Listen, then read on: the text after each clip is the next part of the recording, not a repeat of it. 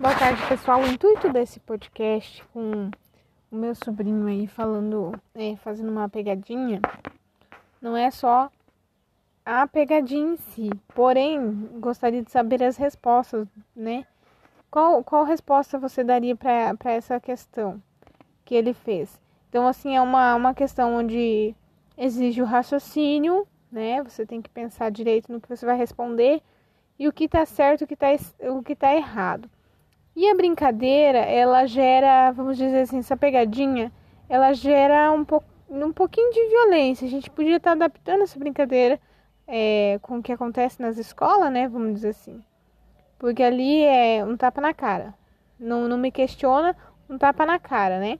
Então, assim, a gente podia estar observando, porque essas brincadeiras acabam acontecendo na escola. Então, essa brincadeira tem dois intuitos um é o raciocínio, né, que vai gerar muitas respostas sobre, sobre essa, essa pegadinha e em relação à violência, né, que muitas vezes acontece essas brincadeiras dentro da, da escola.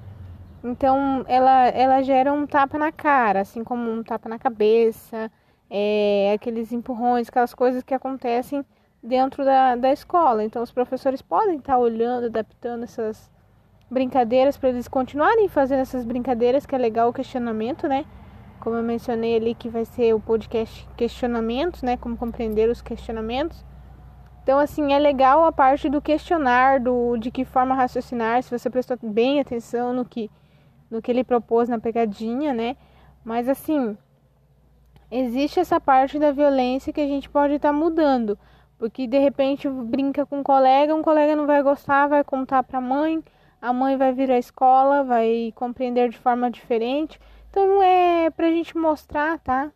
Vai surgir mais piadinhas, vai surgir mais questionamentos, pra gente estar tá mostrando aí de que forma a gente pode estar tá adaptando, pode estar tá aceitando as brincadeiras dentro do colégio, mas de forma mais sensível, mais agradável para eles, porque de repente eles eles estejam interagindo, mas com forma de, de violência, né? Essas brincadeiras que surgem no recreio, dentro da sala, depois é, na saída.